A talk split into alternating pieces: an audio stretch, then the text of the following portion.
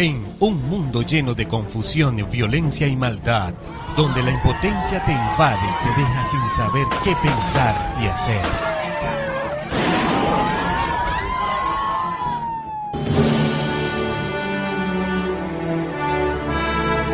Hoy sí puedes tener luz en la oscuridad. Aún sí hay esperanza. Por eso te invitamos a escuchar la antorcha profética, donde recibirás la única y verdadera profecía ante este tiempo final. Entérate de lo que realmente debes hacer para salir victorioso sobre Babilonia, la bestia, su imagen y su marca. La antorcha profética. Porque en este tiempo de oscuridad somos bendecidos al poseer la palabra profética más segura, la antorcha que alumbra el lugar oscuro hasta que el día esclarezca y el lucero de la mañana salga en nuestros corazones. La antorcha profética, conducido por Ana Rojas y John García. Hola, hola, mis amigos y hermanos. Le habla su querido amigo John García de parte del Ministerio La Antorcha Profética.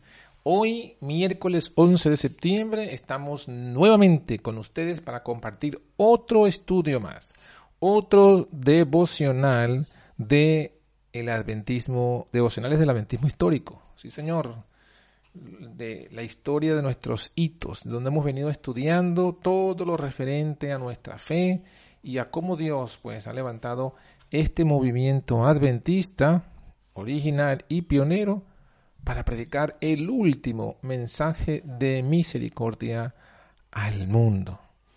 Pero también hemos analizado acerca de cómo el diablo ha querido pues echar por tierra este testimonio causando y, introduciendo la apostasía en el pueblo adventista. Hoy vamos a estudiar eh, lo que es la profecía de la apostasía omega. Ya nos estamos acercando a nuestro tiempo y vamos a hablar algunos elementos allí eh, explicados tanto en la Biblia como en el espíritu de profecía que nos hablan acerca de este, de este tema. Pero antes vamos a hacer una oración. Que el Señor nos dirija y nos bendiga en este estudio. Querido Padre que moras en el alto cielo, damos gracias por este nuevo día y tu misericordia, sin merecerla, de permitirnos ver este nuevo día, con vida, con gozo y con salud. Ahora que vamos a abrir estas citas y estas de la Biblia y del Espíritu de Profecía, vamos a tocar este punto tan importante como es la apostasía omega, rogamos y te suplicamos para que nos des tu Santo Espíritu. Sí, el Espíritu de tu Hijo sobre nosotros. Ese que clama Abba Padre en nuestros corazones, para que podamos comprender, como los profetas, qué, qué nos dice el Espíritu de Cristo sobre esta verdad, especialmente sobre el tema de la apostasía omega.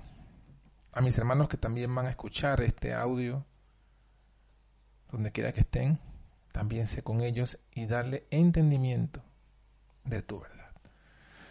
Somos pecadores, lo reconocemos, Señor, que hemos pecado muchas veces y que hemos a veces recaído en pecados ya conocidos. Pero hoy te pedimos una vez más, Señor, que nos perdones. Nos perdones de nuestros pecados, nos limpies, nos des la victoria, nos des la santidad de Cristo Jesús. Te pedimos todas estas cosas en su nombre, en el nombre de tu Hijo Jesús. Amén. Muy bien, mis hermanos, vamos a estudiar este tema tan importante. Y eh, habiendo recordado ayer todo lo que fue nuestros estudios, nuestros temas anteriores, no nos queda más que leer una cita que concluye la historia que hemos estudiado acerca de la apostasía alfa, acerca de lo que hizo Kellogg. Y esta se encuentra en el libro Eventos de los Últimos Días la página 54, lanza el Señor una profecía terrible. Pero antes quizás de leer esa, esa profecía, del espíritu de profecía, valga la redundancia, vamos a leer la Biblia. Vamos a hacer siempre la secuencia que hacemos primero la Biblia, luego los testimonios inspirados del siglo XIX. En Mateo 24, 11 dice, muchos falsos profetas se levantarán y engañarán a muchos. Y si usted lee el contexto de este versículo, está hablando del pueblo de Dios, del pueblo remanente de Dios, que sufriría este ataque de falsos profetas justo antes de la abominación asoladora. Tuvo su primer cumplimiento cuando la apostasía se levantó entre los cristianos eh, poco antes de la destrucción del templo en el año 70. Pero también tiene un segundo cumplimiento en torno o previo justamente a la nueva abominación asoladora, que sería el triunfo nuevamente del papado en el mundo. Y dice el versículo 11 que justo antes de ese evento, del triunfo del papado, del establecimiento de la ley dominical en Tierra Santa, muchos falsos profetas se levantarán y engañarán a muchos. Y el versículo 24 de Mateo 24 nos dice a quiénes son esos muchos. Se levantarán falsos cristos y falsos profetas. Y darán grandes señales y prodigios, de tal manera que engañarán, si fuere posible, aún a los escogidos. Y en estos dos versículos se concentra la advertencia de Jesús a su pueblo, a su pueblo remanente, a nosotros, advirtiéndonos de que, de que, de que especialmente el objeto principal de ataque del diablo es su pueblo remanente, es los escogidos, a los quien él quiere desviar. Y por eso está profetizando la Biblia el ataque en el último tiempo al pueblo adventista. Eh, y es lo que, lo que dice o reafirma Evento de los últimos días, la página 54, presenta un antes y un después. Presenta de cara al futuro qué es lo que nos espera y qué es lo que deberíamos hacer. Y, y esto está contextualizado hacia el año de 1903. Y miren lo que dice, la iglesia adventista del séptimo día debe ser pesada en la balanza del santuario. Será juzgada conforme a las ventajas que haya recibido si su experiencia espiritual no corresponde con los privilegios que el sacrificio de Cristo le tiene asegurados, si las bendiciones conferidas no la capacitaron para cumplir la obra que se le confió, se pronunciará sobre ella o contra ella la sentencia hallada falta. Será juzgada según la luz y las ocasiones que le fueron deparadas. Las solemnes advertencias que nos han sido dadas por la destrucción de instituciones valiosas y útiles, es decir, la destrucción del sanatorio y luego de la casa publicadora, justo en 1903. ¿Qué nos dicen? Nos dicen, recuerda, por tanto, de dónde has caído y arrepiéntete y haz las primeras obras. Apocalipsis 5. Y más adelante dice, a menos que la iglesia contaminada por la apostasía se arrepienta y se convierta, comerá del fruto de sus propias obras, hasta que se aborrezca a sí misma. A menos que la iglesia, que contaminada por la apostasía. ¿De qué apostasía se contaminó la iglesia en 1903? Que fue la causa de la destrucción del sanatorio de Battle Creek y de la casa publicadora del mismo lugar. Ah, ya lo hemos estudiado. Esa apostasía es la apostasía de Kellogg, la apostasía alfa. De modo que aquí está diciendo que a menos que la iglesia contaminada por la apostasía alfa se arrepienta y se convierta, comerá del fruto de sus propias obras hasta que se aborrezca a sí misma. Y sigue, si resiste el mal y busca el bien, si busca a Dios con toda humildad y responde a su vocación celestial en Jesucristo, si permanece sobre la plataforma de la verdad eterna y si por fe realiza los planes que han sido trazados a su respecto, ella será sanada. Aparecerá en la sencillez y pureza que provienen de Dios, exenta de todo compromiso terrenal, demostrando que la verdad la ha hecho realmente libre entonces sus miembros serán verdaderamente elegidos de Dios para ser sus representantes. Es interesante la cantidad de sí condicionales que hay en esta cita. Sí resiste al mal y busca el bien. Primero. Dos. Sí busca a Dios con toda humildad y responde a su vocación celestial en Jesucristo. Tres. si permanece sobre la plataforma de la verdad eterna. Y cuarto, si por fe realiza los planes que han sido trazados a su respecto, ella será sanada. Solo si hace uno, solo si hace lo otro, solo si hace lo tercero y solo si hace lo cuarto. Y justamente hoy vamos a estudiar esa profecía. Esa profecía que advierte lo que sucedería en la iglesia si no permaneciera en la plataforma de la verdad eterna. En el, en el 24 de julio del siguiente año, de 1904, Elena de Joya escribió otra cita, otra referencia, tuvo otra visión, y dijo lo siguiente, no os engañéis, muchos se apartarán de la fe, prestando atención a espíritus engañadores y a doctrinas de demonios. Tenemos ahora, 1904, tenemos ahora delante de nosotros el alfa de ese peligro. La omega será futuro de una naturaleza asombrosísima.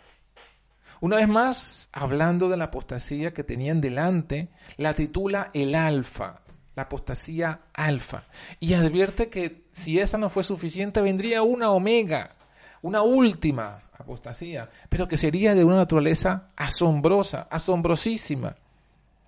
Eh, eh, eh, el, alfa, ya sabemos que era la que protagonizó Kellogg y su libro El Templo Viviente, donde presentaron dudas acerca de la personalidad de Dios y de su Hijo, y donde el mismo Kellogg, por esas dudas, manifestadas en el libro Templo Viviente, ese panteísmo, esa omnipresencia panteísta, luego él mismo fue llevado a qué cosa? A la doctrina de la Trinidad.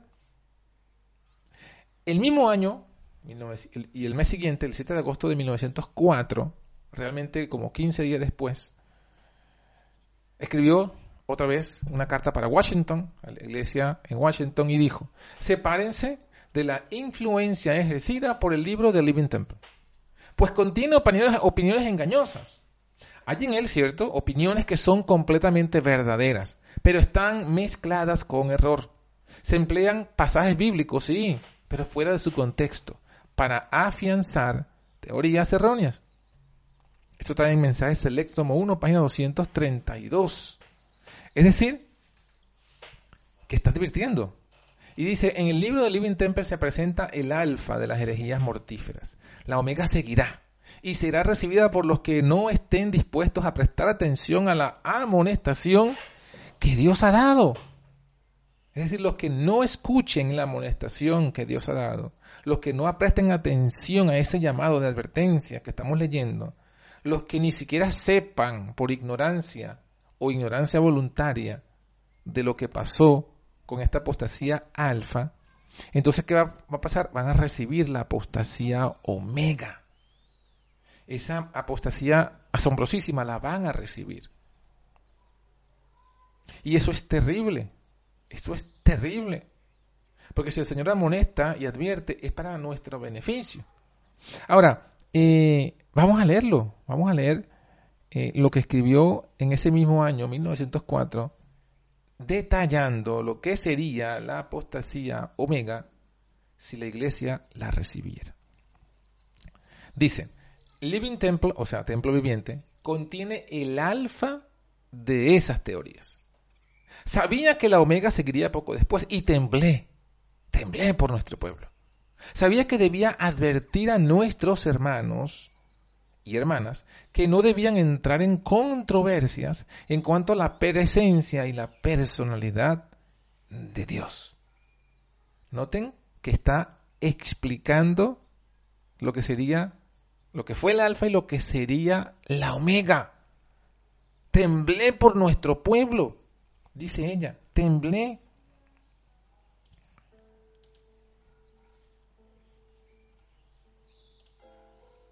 Es tremendo, mi hermano. El Señor está divirtiendo, está diciendo a través de la profeta que tembló por su pueblo. Y que advertía justamente, antes que viniera, no entren en controversias en cuanto a la presencia y la personalidad de Dios. Es decir, establezcanse en lo que ya tenemos acerca de eso, en lo que ya Dios había revelado sobre la presencia y la personalidad suya. Ahora sigue diciendo las declaraciones presentadas en Living Temple acerca de este punto son incorrectas. O sea, lo que dijo Kellogg acerca de este punto es incorrecto. Los textos empleados para apoyar la doctrina presentada son pasajes mal aplicados. ¿Pasajes cómo? Mal aplicados. Pero el Señor ha levantado la cortina y me ha mostrado el resultado que se produciría. Las teorías espiritualistas o espiritistas acerca de la personalidad de Dios, seguidas hasta sus conclusiones lógicas, destruyen todo el sistema cristiano. Vuelve a reafirmar acerca de la personalidad de Dios, pero le coloca un título, teorías espiritistas, acerca de la personalidad de Dios. Hermanos, aquí lo está diciendo, lo está advirtiendo. ¿Cuáles son las teorías espiritistas? Ya lo ha mencionado antes. El mismo que lo presentó su teoría. La omnipresencia de Dios el Espíritu Santo, que llegó a creer después, que no creía en la Trinidad, y llegó a creer después para poder presentar su punto. Continúa diciendo la cita, se me mostró una plataforma asegurada con sólidas vigas, las verdades de la palabra de Dios. Alguien de gran responsabilidad en la obra médica estaba dirigiendo a un hombre y a otro para que aflojaran las vigas que sostenían esa plataforma.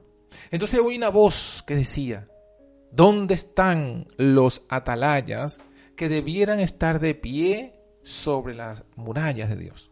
¿Están durmiendo? Este fundamento fue construido por el obrero maestro y soportará la tormenta y la tempestad. Permitirán que este hombre presente doctrinas que nieguen la experiencia pasada del pueblo de Dios. Ha llegado el tiempo de actuar decididamente. ¿Qué doctrina presentaba Kellogg? Doctrinas espiritistas sobre la presencia y la personalidad de Dios. ¿Cuáles? Ah, hablaban de la omnipresencia, de que Dios estaba en todas partes. Y luego lo modificó. Ese fue lo que él dijo inicialmente, su apostasía alfa. Y luego la modificó y dijo, bueno, yo antes no lo podía explicar porque yo no creía en la Trinidad, pero ahora he llegado a creer en Dios Padre, Dios Hijo y Dios Espíritu Santo. Y entiendo que es Dios, el Espíritu Santo, quien llena todas las cosas con su presencia. La omnipresencia trinitaria. La Trinidad.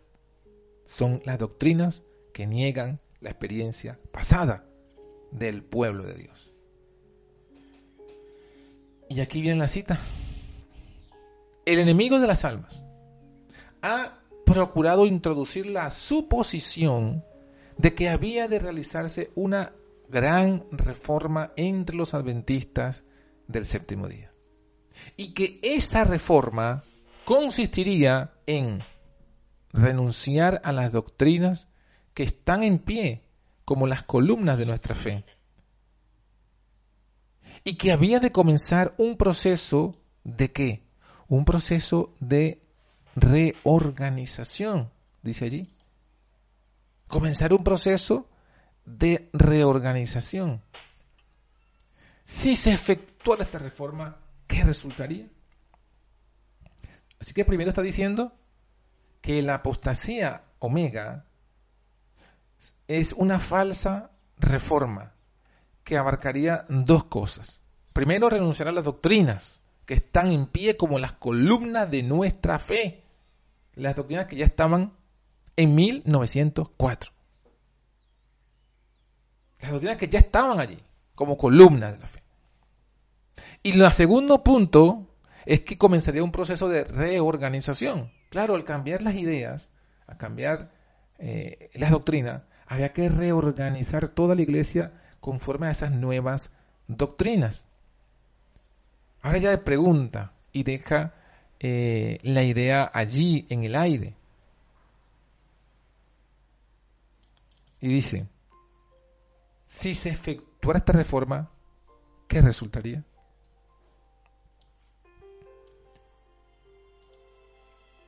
Y dice, uno, los principios de verdad que Dios en su sabiduría ha dado a la iglesia remanente serían descartados. ¿Sí? Descartados. Sería cambiada nuestra religión. Los principios fundamentales que han sostenido la obra durante los últimos 50 años serían considerados como error. Se establecería una nueva organización. Se escribirían libros de una nueva orientación. Se introduciría un sistema de filosofía intelectual. Los fundadores de este sistema irían a las ciudades y harían una obra maravillosa. Por supuesto, se tendría poco en cuenta el sábado y también al Dios que lo creó. No se permitiría que nada, absolutamente nada, se interpusiera en el camino del nuevo movimiento. Los dirigentes enseñarían que la virtud es mejor que el vicio, pero habiendo puesto de lado a Dios, resolverían depender del poder humano, que no tiene valor sin Dios. Su fundamento estaría edificado sobre la arena y la tormenta y la tempestad barrerían la estructura. ¿Quién tiene autoridad para comenzar un movimiento tal? Tenemos nuestras Biblias. Tenemos nuestra experiencia testificada por la operación milagrosa del Espíritu Santo. Tenemos una verdad que no admite transigencias. No repudiaremos todo lo que no esté en armonía con esta verdad.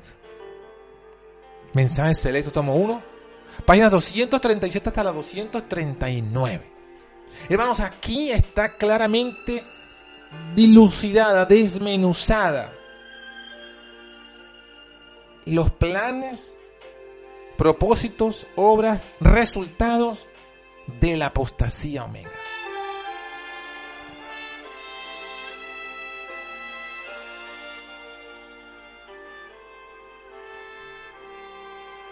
¿Y en qué consisten? Consisten, mis hermanos, la rama en dos cosas. Renunciar a las columnas de nuestra fe que han sostenido la obra durante los últimos 50 años. Y si usted va, si usted haga el ejercicio, le propongo, haga el ejercicio. Usted busca la fecha de la cita. Dice 1904. Y si echa hacia atrás 50 años, usted ya llega al punto o al año de 1854. Y usted no puede concluir de una forma distinta sino a la que está aquí escrita. Que ya para 1854 estaba establecida las columnas fundamentales de nuestra fe. Y que fueron establecidas entre 1840 y 1854. Y que quedarían así. Y que cualquier cambio de esas doctrinas es el primer paso en la apostasía omega. Y que luego se reorganizaría la iglesia en torno a esas nuevas doctrinas. Mis hermanos, esto ha pasado. Usted lo sabe, yo lo sé, todos lo sabemos, ellos lo reconocen, que las doctrinas han sido cambiadas. Así que no puede haber duda de que la apostasía omega ya ha llegado, de que la apostasía omega ha sido recibida y que la apostasía omega ha reorganizado la iglesia adventista. Hemos hecho aquí una lista de los 10 puntos que abarca la apostasía omega, según la cita. Y vamos a enumerarlos, porque luego los vamos a ir explicando uno por uno en estos devocionales. Para que usted, mi hermano y mi hermana, usted pueda conocer lo que está pasando. Identificar el cumplimiento de la profecía. Y no solamente esto, sino escuchar la exhortación que Dios da al final de esta cita. Que nos dice qué debemos hacer ante esta apostasía omega. Porque muchos dicen muchas cosas y argumentan y razonan y, y justifican el pecado. Justifican la apostasía. Cierran sus ojos, sus oídos. No quieren ver, no quieren oír. Cierran sus mentes, no quieren pensar. Pero el Señor nos dice lo que debemos hacer. De lo que hemos leído son 10 los puntos de la apostasía omega. Primer punto. Apostasía doctrinal, ya lo leímos. Renunciamiento y cambio de las doctrinas establecidas entre 1840 y 1854. La fecha que nos da desde hace 50 años, como dice Elena de Juez. Segundo punto, apostasía de identidad. Porque dice la nuestra religión sería cambiada. Se difuminaría el adventismo en el medio del ecumenismo, porque el adventismo surge como un remanente que se separa de Babilonia, con un mensaje y con una identidad, con un estandarte claro y definido. Pero hoy día, en esa apostasía, en ese cambio de religión, no se diferencia el adventismo de las iglesias denominacionales. Por eso estas iglesias ya lo han aceptado en el movimiento ecuménico. El tercer punto es la apostasía organizacional, porque dice que se establecería una nueva organización. El cuarto punto de la apostasía es apostasía del ministerio de publicaciones, porque dice se escribirían libros de una nueva orientación, es decir, nuevos libros. El quinto punto de la apostasía, omega, es la apostasía en la obra educativa, porque dice se establecería un sistema de filosofía intelectual. ¿Cómo se estudia la Biblia? ¿Cuál es la filosofía que gobierna la interpretación de la Biblia? La hermenéutica, el método teológico de interpretar la Biblia, apostasía en la obra educativa. El sexto punto, apostasía en el evangelismo, porque dice que harían una obra maravillosa en las ciudades. El séptimo punto de la apostasía omega es la apostasía con referencia al Creador y su día, porque se menciona que se tendría poco en cuenta al sábado y al Dios que lo creó al creador. El octavo punto es la, el espíritu y carácter de la organización, de la nueva organización, que sería intolerante a, a la oposición. No permitiría que nada se interpusiera en el camino del nuevo movimiento. Esto es intolerancia religiosa. El punto número nueve, apostasía del mensaje de la justificación por la fe porque dice que aunque enseñarían que la virtud es mejor que el vicio, su fundamento estaría edificado, perdón, aunque, aunque dicen eso, dice, resolverían depender del poder humano. Y el, y el último punto de esta apostasía omega es que su fundamento sería, estaría en la arena y sería barrido por la tormenta. Y esto representa el destino final de esa nueva organización, que hoy es la que controla a todas las iglesias adventistas del mundo. Su destino es, primero dice que su fundamento es la arena, no están sobre la roca que es Cristo Jesús, porque no confiesan, porque no creen, no tienen la confesión de Pedro de que Jesús es el Hijo unigénito, literal, del Dios viviente y sería barrido por la tormenta y la tempestad cuando venga la ley dominical. El Señor nos dice lo que tenemos. Tenemos nuestras Biblias, nuestra experiencia y una verdad. Necesitamos conocer esto para poderlo afrontar, para poderlo renunciar, para poderlo abandonar, para poder salir de allí. Eso va a ser el estudio en los siguientes días. Que Dios te bendiga y te dé fortaleza.